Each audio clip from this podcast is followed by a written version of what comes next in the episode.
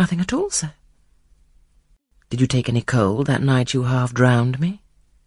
Not the least. Return to the drawing room. You're deserting too early.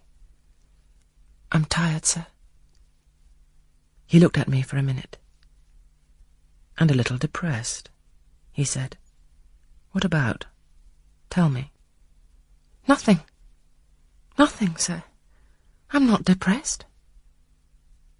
But I affirm that you are so. So much depressed that a few more words would bring tears to your eyes.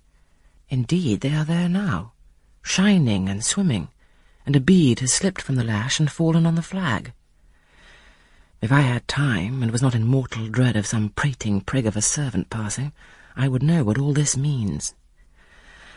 Well, tonight I excuse you, but understand that so long as my visitors stay, I expect you to appear in the drawing-room every evening.